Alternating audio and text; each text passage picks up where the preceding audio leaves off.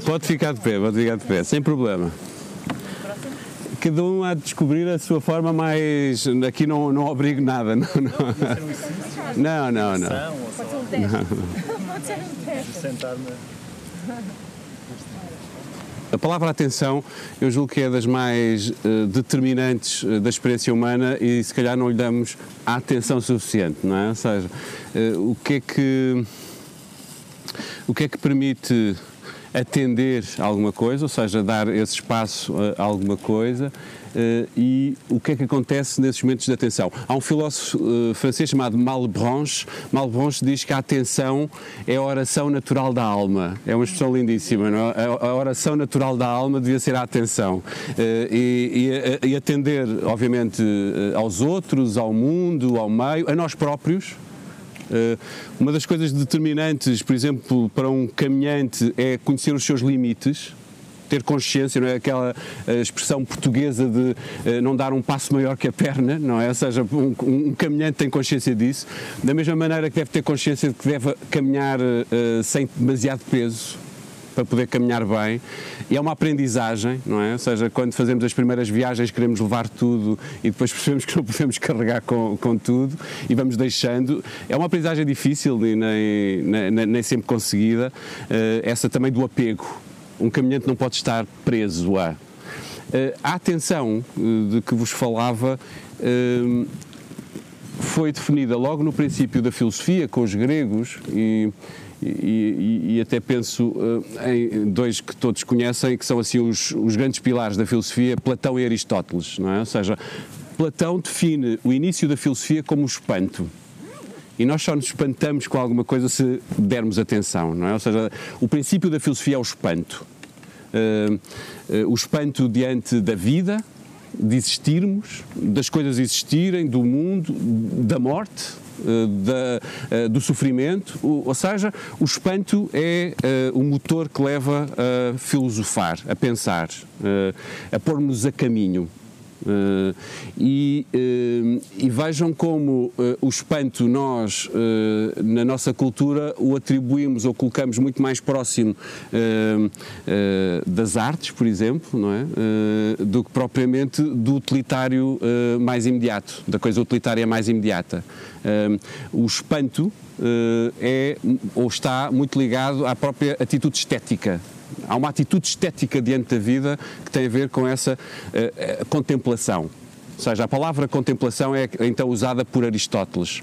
Como vos dizia, se Platão diz que o espanto é o início da filosofia, Aristóteles vai depois dizer que o sábio uh, uh, e a filosofia é esse amor à sabedoria, não é? Ou seja, o sábio é aquele que contempla e uh, a felicidade encontra-se na contemplação. Eh, para Aristóteles, uh, o caminho, primeiro, aquilo que todos procuramos é a felicidade, isso é o que todos desejamos. Uh, onde procuramos a felicidade é que tantas vezes estamos enganados. e há aqui então uma outra palavra que nos interessa na noção de caminho e nos caminhos da vida que é errar e já repararam que nós usamos a palavra errante para caminhante? Eu, eu, eu sempre me interessou muito essa noção de que o errante, o, uh, o caminhante, uh, uh, é também aquele que erra no caminho. E isso ser qualquer coisa assumida não como um mal, mas como um bem. como parte dele, parte dele, parte de uma história, não é? Uma história de vida. já e, e, e, como desde o princípio de alguma maneira estou, estou, estou a falar disso, eh, quando contamos uma história também tentamos criar um caminho, uma linha, não é? Ou seja, há um percurso que fazemos. Contar a nossa história, eu agora vos pedisse para vocês me contarem a história da vossa vida, eh, vocês concatenavam, não é? Ou seja, ligavam de maneira a criar eh, uma linha. Essa, essa linha da vida é, na verdade, uma linha ficcional, não é? Ou seja, é mesmo uma, uma, uma ficção. Ela não foi assim exatamente. Nós não passámos de A para B para C. Uh, e no meio houve tantos desvios e erros, não é? essa compreensão do errante e, da, e, do erro como parte da, da existência é também no caminho e ao fazer o caminho muito compreensível. E eu julgo que era era importante eh, assumi-la. E dizer que isso leva-me também, então, agora a voltar outra vez à biografia, à minha, uh, e a falar da, também da minha vida, uh, de como uh, há um livro determinante neste caminho da minha vida que foi assim uma espécie de, de, desse meio do caminho que uh, me fez colocar também na tal selva uh, ou na floresta escura e fazer esse percurso de descida aos infernos e, e, e subida, subida ao paraíso. e esse livro chama-se, e não se calhar curiosamente, A Queda. E aquilo que qualquer caminhante faz também como experiência é da possibilidade da queda, não é? Uh, não sei, eu não sei se vocês têm a mesma experiência, mas uh, ao caminhar eu dou muitas vezes por, a, olhar mesmo para o chão para onde pomos os pés, não é? Ou seja, nós tendemos a pensar às vezes o caminho como olhar para o horizonte e para, para o céu e levantar os olhos, e, e vou falar disso, mas grande parte do nosso caminho nós estamos a olhar para onde pomos os pés quando a estrada é difícil, não é? A primeira parte da estrada, esta é mais fácil e portanto nós podemos olhar em redor com mais facilidade, mas uma parte importante damos atenção onde pomos os pés, onde pisamos, por causa da queda por causa do, do, do, cair. E o cair é uh, uma experiência humana uh, determinante desde a infância. É? Nós, nós aprendemos o nosso corpo nessa queda. Uh, nas quedas que damos, nas, no, bater, no bater nas esquinas da, das, das, mesas ou das, ou das portas, aprendemos nesse contacto com o mundo na verdade, da mesma maneira que aprendemos o nosso corpo quando tocamos o corpo do outro, é? Ou seja, é essa relação uh, da, da, aprendizagem do, da própria experiência uh, no, na, na, relação com o corpo e a queda aí é uh, fundamental na noção de uma, da gravidade, é? Ou seja, da experiência da gravidade, do peso.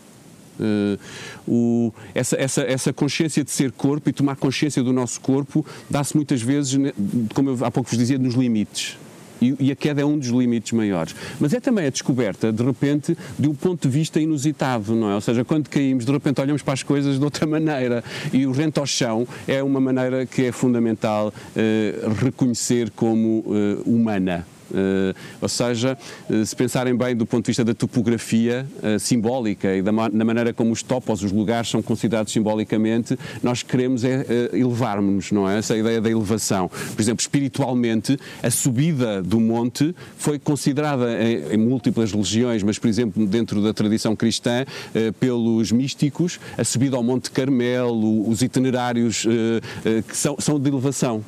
por exemplo, São João da Cruz faz um itinerário absolutamente incrível de subida uh, até uh, à visão de Deus, que é precisamente uma montanha. Uh, e aqui o caminho, é importante dizê-lo, ao longo tem vários desvios, mas o caminho que chega lá é o nada, o nada, o nada, o nada. Uh, essa experiência uh, do vazio que há pouco uh, vos disse, esvaziarmos e, e, essa experiência da queda, no sentido de também sermos nada, é uma experiência também muito importante no, no, no, nesse sentido ascensional da espiritualidade das várias religiões, São João da Cruz em particular no, no cristianismo. mas estávamos a falar da queda, de um livro de Albert Camus. foi um livro, para mim, eh, de desvio, eh, um encontro que faz desviar, eh, ou melhor, que faz desviar daquilo que tinha previsto. Eh, que não significa que seja o meu caminho. Eh, aquilo que nós temos previsto não precisa de ser o caminho. Eh, como, como há pouco vos dizia, às vezes a pretensão de sabermos um futuro certo, ou de outros nos darem um futuro certo, ou de nós construirmos em comunidade essas certezas, têm que ser desaprendidas. Albert Camus ajudou-me a desaprender algumas delas. E Albert Albert Camus, para aqueles que não, não, não conhecem, eh, está na linha do existencialismo. Eh, essa. Boa tarde. Bom dia, buenos dias. Bom dia. Uh, uh, Albert Camus está nessa linha uh, do existencialismo francês que quer fugir da noção idealista do mundo, metafísica, do pensarmos de um, outro, um outro fora da vida, mas passar a olhar para a vida, nesse sentido, pôr os pés no chão. Uh, uh, de um existencialismo uh, que alguns chamaram absurdo, no sentido de, que a existência é absurda, que não se vê um, um, sentido, lá está, aquela questão de caminhar para onde, mas que coloca uma pergunta fundamental: porquê é que andamos? O Albert Camus, num outro livro que não A Queda, a determinada altura, aliás, no início do livro, chama, o, o livro chama-se O Mito de Sísifo. Uh, e o mito Sísifo uh, também tem a ver com o caminho. Uh, Sísifo empurra uma. Sísifo é um aldrabão, um ladrão, que engana os deuses e todos e mais alguns, e a determinada altura, para. e tem uma história maravilhosa, essa do engano também, que é linda, que é Sísifo morre e pede à mulher para não o sepultar. porque para um grego não ter sepultura era a pior das ofensas, das desonras, porque era também uma forma de estar a maltratar os deuses que estavam em cima no Olimpo, olhavam para baixo e viam um corpo a apodrecer. E, então, uh, Sísifo começa por pedir à mulher para não o eh, enterrar, ou seja, não lhe dar sepultura, não tratar o seu eh, cadáver.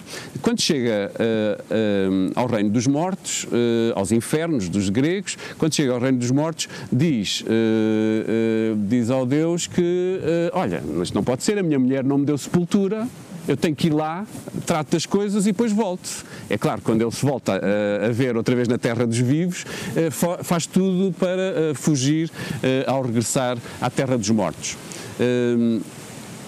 Eh, este, aliás, também é interessante perceber que é uma topografia, não é? Entre a terra dos vivos e a terra dos mortos e os deuses, não é? Ou seja, estamos sempre a falar também de, de questões geográficas uh, e de caminhos. Uh, Sísifo é finalmente levado e os deuses dão-lhe um castigo para que ele nunca pense em forma de fugir outra vez. E o castigo é empurrar uma pedra até ao cimo do monte para atirar para o outro lado do monte. Mas sempre que Sísifo está quase a chegar lá, a pedra volta a rolar para o início, uh, para o vale. E portanto lá volta o Sísifo a ter que descer, a ter que empurrar a pedra para o cimo do monte, e quando está quase, volta a rolar para.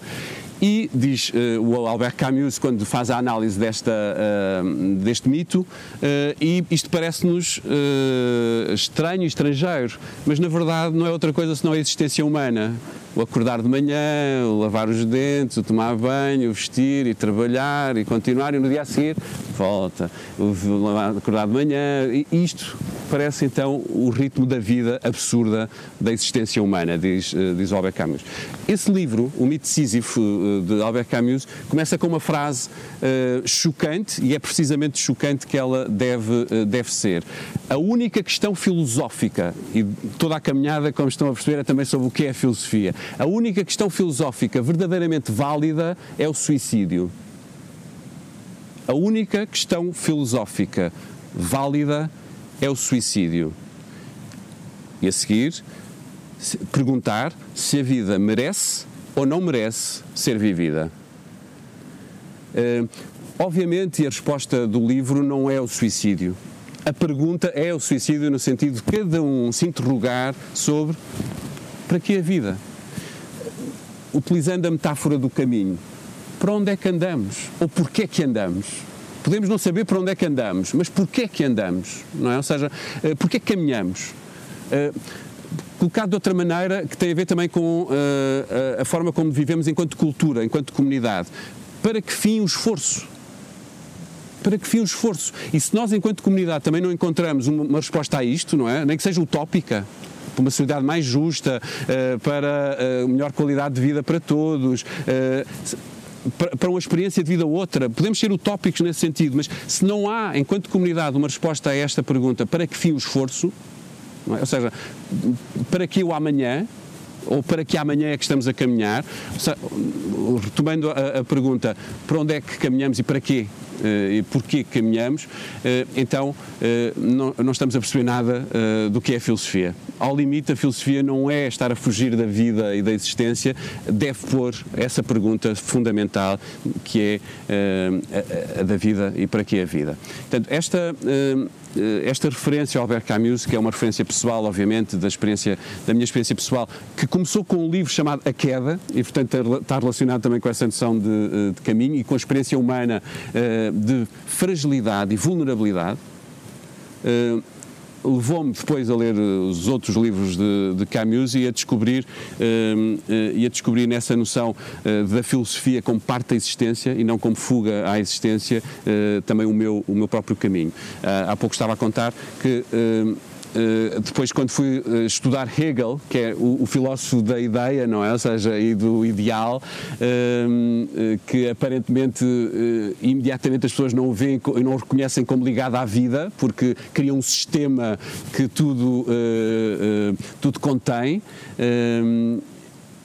Quando, quando fui ler Hegel, aquilo que me interessou na minha tese foi o desejo em Hegel. Ou seja, como é que o desejo é motor não só do humano, mas da, de todo o sistema em, em Hegel. E, portanto, interessou-me uma questão que é uh, profundamente existencial da vida de todos, não é? Do desejar uh, e da experiência do desejo. E, e, e, então, isto para vos dizer como aquela descoberta no meio do caminho, numa noite em casa de um amigo, em que por cima da cama onde eu estava a dormir havia uns livros, eu peguei num chamado Queda e Muda a Vida, tem a ver com isso, de não. Uh, e que depois me interessou sempre o de não querer uh,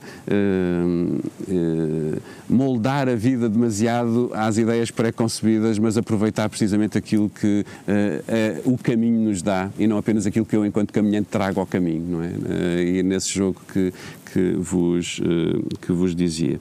Eh, chamava então a atenção para alguns conceitos que, eh, que me parecem fundamentais numa caminhada, a questão, e, nessa caminhada que é a vida e no campo também da filosofia, a atenção, a contemplação, que há pouco vos dizia, atrevo-me a dizer que é um conceito pouco trabalhado nas nossas várias disciplinas e, e, e, e onde estamos. E, por exemplo, hoje no campo do, do marketing isso é determinante uma uma economia da atenção.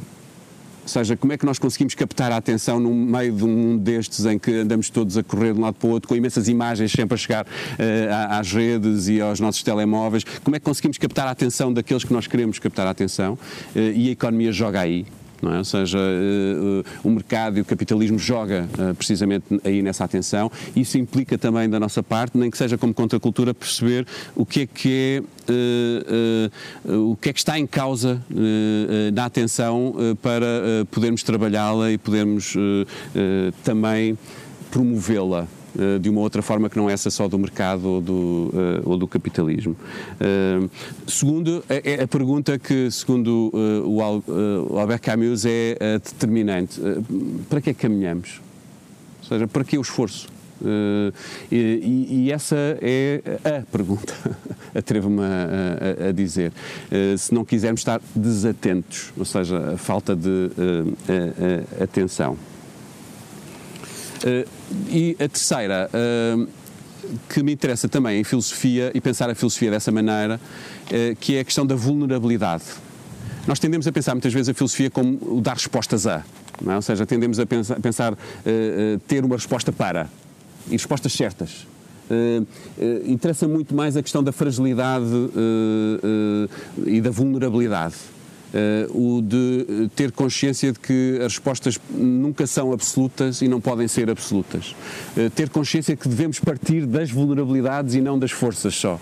E de que essa, essa relação com uma espécie de filosofia povera, usando a arte povera é um, um, caminho da arte italiana dos anos 60 que muito me interessa, que era fazer arte com coisas comuns.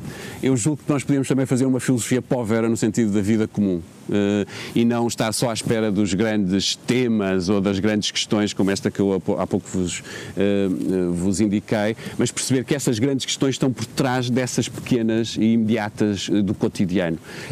Uma espécie de, da, da, dimensão de uma espiritualidade do cotidiano, mesmo que essa espiritualidade não seja religiosa, ou uma dimensão reflexiva a partir da vida e das coisas comuns desse, desse cotidiano nesse sentido, deste dos caminhantes, estar rente ao chão. Estar rente ao chão. uh, julgo que a filosofia tem que começar precisamente rente ao chão.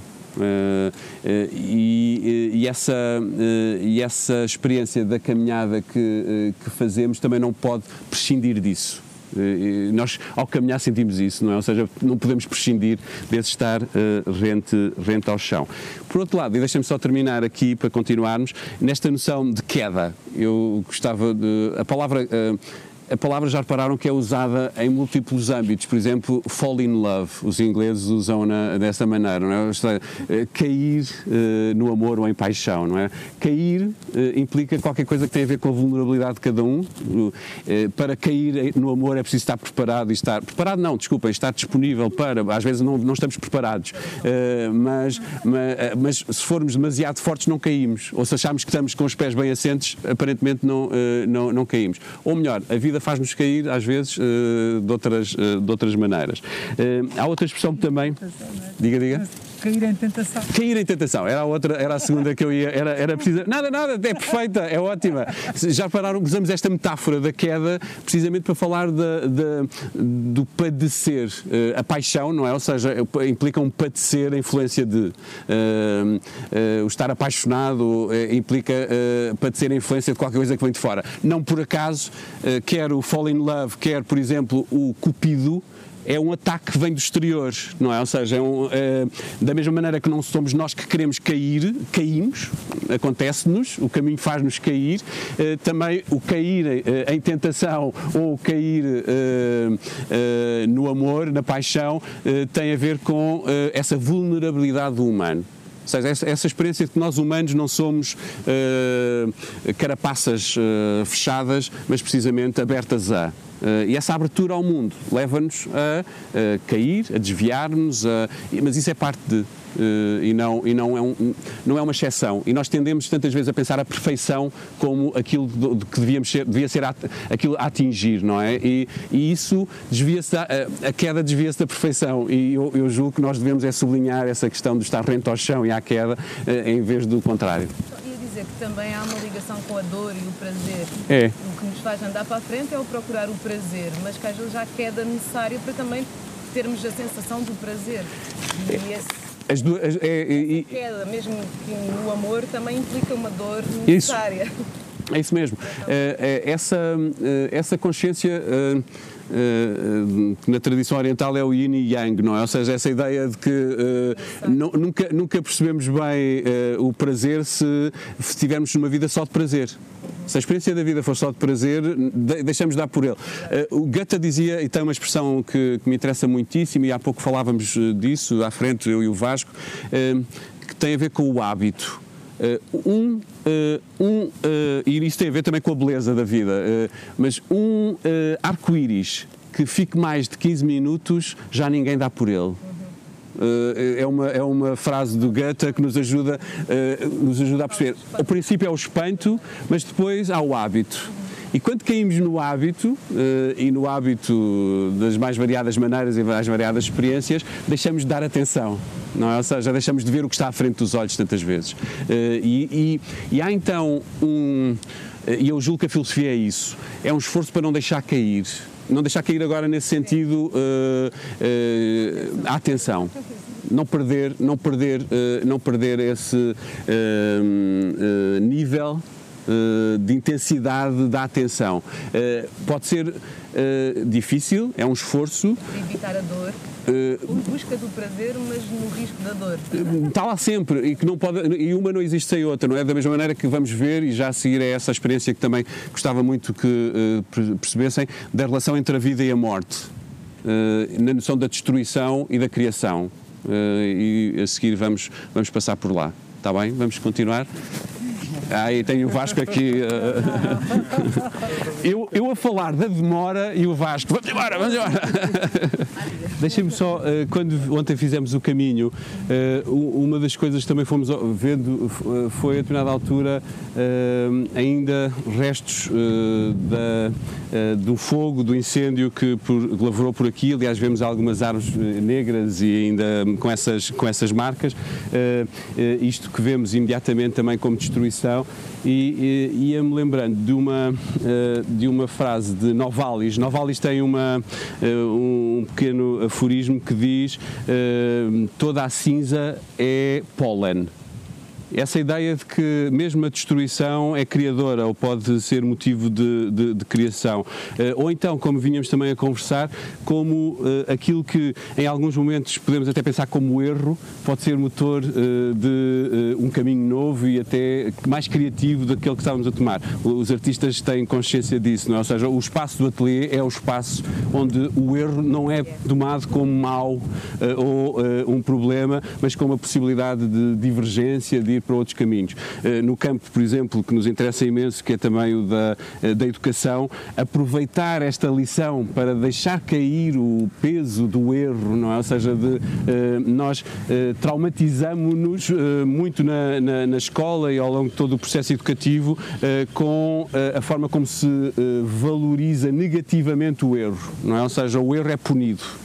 Uh, em vez de ser o ponto de partida precisamente para uh, qualquer coisa. Uma aprendizagem, uma aprendizagem significativa, uh, uma experiência pessoal, não é? O experimento erro, continuo, não é? Ou seja, essa, e até percebo que o erro pode ser aproveitado para, eh, e não como eh, qualquer coisa que deve ser eh, punida e tornada, e tornada negativa. Esta experiência também de que a vida, como vinhamos a conversar e começámos lá embaixo, é feita deste todo, não é? Ou seja, da destruição e da criação, da vida e da morte, como um todo e não como qualquer coisa estranha. E a natureza, este caminhar na natureza ajuda-nos a isso, a perceber a passar passagem do tempo, é? Eh, das estações, da morte e da ressurreição, nesse sentido contínuo da própria existência, eh, e eh, poder ao contemplar, ser capaz também de aplacar uh, aquilo que em nós pode ser uh, uma resistência a isso, uma resistência a que passamos, a que nós, tal como ao caminho também passamos uh, e que continuamos e que tantas vezes é difícil de assumir como parte da existência. Pensamos, por exemplo, a morte como qualquer coisa que nos é estranha. Uh, Rilke uh, escreveu de modo magnífico que uh, cada um traz já consigo a sua própria morte. Ou seja, é, é, é, algo que transportamos connosco, em nós, e portanto não é algo que vem de fora, como há pouco uh, usava aquela metáfora do uh, cupido, não é? Ou seja, nós usamos a metáfora do cupido como qualquer coisa que vem de fora, uh, quando na verdade é tão própria e tão íntima. Da mesma maneira, já viram que usamos essa imagem da, da morte como o ganhadeiro, não é? Ou seja, alguém que vem com a sua foice cortar as vidas como se viesse de fora a morte. Não, é qualquer coisa que faz parte, como a natureza própria também nos ajuda a compreender. Duas coisas. Conta-me. Eu, eu li o. Tu és da área da filosofia também? Não, sou informático. Ah, és de informática. Quando era. Quando, não, informático, informático. Ah, informático, desculpa. Li o, quando era miúdo, quando era jovem, li o. Li o A Mito Decisivo duas vezes, não me lembro de nada. não é parte importante. Um, o que é que eu queria dizer? Eu acho que. Alguma coisa terá ficado, não, mesmo que não te lembres. Não me lembro. Mesmo que não te lembres, mas se leste duas vezes é porque pois, alguma coisa uh, deve estar aí. Deve estar aí. A terceira pensei, isto não está. mas, mas não vamos ficar por aí. eu acho eu vou, eu vou ser sincero, eu acho que Existe. quando, quando, quando o gajo faz a cena do. Ah, o suicídio, não sei o quê, a única, a única verdadeira pergunta é suicídio, se nos suicidamos ou não. Eu acho que ele faz batom. Eu vou te dizer. Diz, diz, diz, diz. Eu acho que a resposta que eu queria dizer é não. Não, vale isso, mesmo, isso mesmo. Não, não, não, desculpa, ao contrário. Sim, sentido. O, o suicídio é, é completamente é, é a resposta certa mas eu não me vou suicidar. eu aí não concordo contigo. Eu uh, estou convencido que uh, o Albert Camus coloca a pergunta como provocação, não é? ou seja, essa ideia de uh, a pergunta mais importante da existência é o que é que fazemos dela, não é? Porque é que, porque é que existimos? ou para que é que existimos? Mas não é, não é a pergunta mais importante. É, é a pergunta só dentro de um espaço muito específico que é tipo, se eu, se eu for uma, uma espécie de, de roda num, num num mecanismo, não é? Sim. Ou mesmo eu ser a roda sem mecanismo, ainda pior. Sim, sim, sim. sim. roda, mas sem mecanismo, que é, que é a ideia dele o que é que eu estou aqui a fazer? Para, que é que é? Porque, eu, porque antes de mim vieram N rodas e depois de mim vão vir N rodas e nenhuma destas rodas vai importar. Mas não, eu, eu, eu aí julgo que não. Aí julgo, ou seja, aí não concordo é com essa tua, acho que é diferente, uh, com, com, a forma como interpretaste, porque eu, aquilo, que me, aquilo que me parece que o Albert Camus quer é primeiro pôr esse dedo na ferida de, de um mecanismo, parar o mecanismo, parar a roda. Ou seja, significa, opa, andamos, não é? Ou seja, andamos aqui a empurrar a pedra para cima da montanha, a pedra volta outra vez, voltamos a empurrar a pedra, andamos nisto pessoalmente, cada um de nós, e enquanto comunidades, não é? Andamos assim, uh, e uh, isso de fora é, uh, quando, quando olhamos para isso de fora, não é? ou seja, quando olhamos, percebemos o absurdo disso. Uhum. diante desse absurdo, ou por causa desse absurdo, eh, ou para ver de fora, a pergunta é: nós sentimos a vida. para baixo. Eh, é, é, sentimos então a vida como um absurdo mesmo? Ou seja, é, é, ela é absurda, tem um sentido? Ou seja, para onde é que andamos a caminhar? Ou, mesmo não sabendo para onde é que caminhamos, porquê que caminhamos? E às vezes, e aí então o, o, o, o Albert Camus dá como resposta que não é o suicídio a resposta, mas a forma como, por exemplo, e isso é a resposta dele, pessoal, eh, como a fraternidade é determinante na existência humana. Ou seja, mesmo não encontrando um sentido imediato na existência, Sim. nós vamos criando sentidos. Por exemplo, eh, ele escreve um outro livro eh, que se chama A Peste, que tem a ver com isto. Sim, então, mas isto é. Se, a resposta. Se, sim, eu percebo, mas se tu vais criando. Se, se tu de longe percebes que não há sentido, mas de perto consegues criar. Criar, sim, sim. Então tu consegues ver que não há sentido. É não, não, não. É uma pura história que estás-te a contar. Isso mesmo, mas essas histórias são determinantes. Ou seja, é, o que é que ele diz? Que uh, a experiência humana, não tendo um sentido último, porque ele não acredita em Deus, sim, não, sim. Uh, tem um sentido uh, na forma como, usando a palavra fraternidade, no sentido da solidariedade, uhum. criamos esta, uma comunidade onde vivemos. E, e ele, obviamente, um homem de esquerda, e portanto a procura de melhores, ah, melhores melhor okay, sentido para a então- existência, okay. uh, ou seja, damos um sentido à vida. Ok. Ok, então aqui. Por exemplo, só, deixa-me então ler, por exemplo, agora até faz sentido no, no, tempo que estamos a viver, que é a peste. O Albert Camus escreveu outro livro chamado A Peste. E a peste uh, é precisamente uma situação como esta que nós vivemos de um momento para o outro. Uh, um, a humanidade é tomada pela, pela peste. e há claramente uma, uh, uma experiência que ali é determinante, que é da solidariedade humana, por exemplo, dos médicos ou do médico que uh, salva e que dá a vida uh, por, por, aqueles outros. e essa ideia de, de, solidariedade no meio daquela uhum. pá, uma pandemia que é absurda, não é? Ou seja, de um momento para o outro, qual é o sentido disto, não é? E, e recupera-se outra vez então a questão do mito de Sísifo. Porquê, porquê isto? Porquê que andamos a, porquê que andamos a lutar contra, contra, contra a peste? Que é a pergunta então, mas para quê? Uh, qual é o sentido? Uh, e, e, isso, e ele foi muito mal entendido, ou seja, houve muitos, até países proibiram o livro porque achavam que ele estava a apelar ao suicídio. Estás a ver? Ou seja, aquele princípio parece um apelo ao suicídio.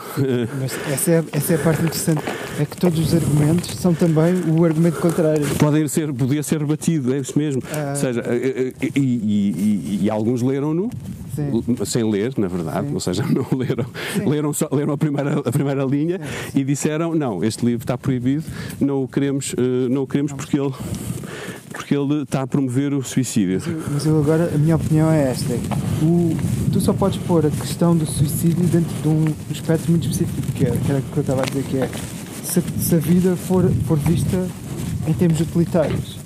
Tipo, dentro da filosofia utilitária, que, que o Albert Camus podia não ser diretamente, Sim. Mas, que, mas que obviamente roçava. E, e, e quando ele diz que, quando ele diz que, que sim, porque podemos criar uma vida melhor para todos os, os nossos humanos irmãos. Sim, sim, sim. Isto é, isto é tipo o comunismo, isto é tipo o máximo do utilitário, porque a única, a, a única força. Ah, não, porque eu também, isso, desculpa, estava a ser eh, demasiado simplista, não é? okay. é? Por exemplo, para, eh, para o Albert Camus, a questão da beleza, não é? E não, por acaso ele é um escritor, é um esteta, e portanto a questão da beleza é determinante. E portanto essa ideia do inútil, não é? Ou seja, do, do, do não ser só utilitário, mas no sentido da existência, do ponto de vista ético, não é? Ou seja, da questão ética é a ideia da, do não estarmos sozinhos, no, ou seja, no meio, sim, eh, podemos achar que, que, que isto, em alguns casos, não compreendemos o sentido, não, mas vivemos com outros. Ou seja, que essa ideia da, da partilha uh, para o Camus era, era determinante. Por outro lado, como, como tu agora bem dizias, não é? Não podemos ficar, ele, ele próprio também não ficava, preso à questão só utilitária. E, portanto. Mas eu, eu acho, eu vou-te ser sincero, eu acho que acontece muito na filosofia é um bocado o que acontecia com Kant. Eu não conheço muito Kant, por isso eu vou dar. Sim, sim, sim, não, está à vontade. Vou, não há... Fiz uma leitura muito breve e, apanhei, e foi o que eu apanhei, que é. Hum, há uma grande, há uma, há uma grande separação entre aquilo que, ele, aquilo que ele pensa e aquilo que ele acredita. E é, e é aquilo que tu estavas a falar antes, que é se tu queres ver como é que tu és, tu vês, tu vês aquilo que tu fazes, não vês aquilo que, Sim, aquilo que dizes, não é? Ou seja, isso é... Tal, tal como, acho, acho que era o Hegel que dizia, ajuda-me. Diz, diz, não, não, não era sobre um sistema, se tu tens um sistema e não sabes, uh, e não sabes para que é que serve o sistema, olha aquilo que o sistema produz e não, e não aquilo que o sistema diz que é, ou uma coisa assim, eu acho eu acho que era o Hegel, mas posso estar a confundir isto. Sim, eu também não, eu, essa, essa fase em particular não conheço, mas, eh, mas tens razão num ponto. Uh, essa uh, separação, por vezes útil, entre a vida e a obra, no caso de, de, de alguns. Uh, por outro lado, eu julgo que uh, essa separação pode ser, uh, eu é, determinante, ou seja, não, não, não prenderes uma obra a uma vida. Hum. A obra é mais do que isso, não é? Sim. Ou seja, o mesmo obra de arte. A obra de arte não está ligada à intenção do autor. Sim. a obra de arte depende depois da forma como tu também te relacionas com ela, como a compreendes, a entendes. Obviamente podes ir ler mais sobre o autor para perceber melhor, que é o que acontece, por exemplo, no campo da filosofia. Se calhar não basta ler um livro, não basta ler só uma vez, como tu disseste em relação ao Camus, tens de ler duas vezes e às vezes mais e perceber uh, o contexto e, e tudo mais. Uh, e por isso há uh, uma separação, mas útil, em não ligar ou não fixar uh, uh, a obra à biografia. Mas, é... mas, é óbvio, mas é óbvio porque é que essa, essa ligação existe. É óbvio. É, é, é, por um lado, é fácil perceber que a obra depende da pessoa, não é? Sim. Portanto, é uma continuação da pessoa. Aliás, nós, já reparaste, quando falamos de, de obras de arte, às vezes até nem, eh, nem não, dizemos, ah, isto é um X, ou seja, isto é um Matisse. É, é, seja, como, como se o Matisse fala do autor da obra, não é? Portanto, há uma, há uma ligação clara, não é? Nesse sentido umbilical.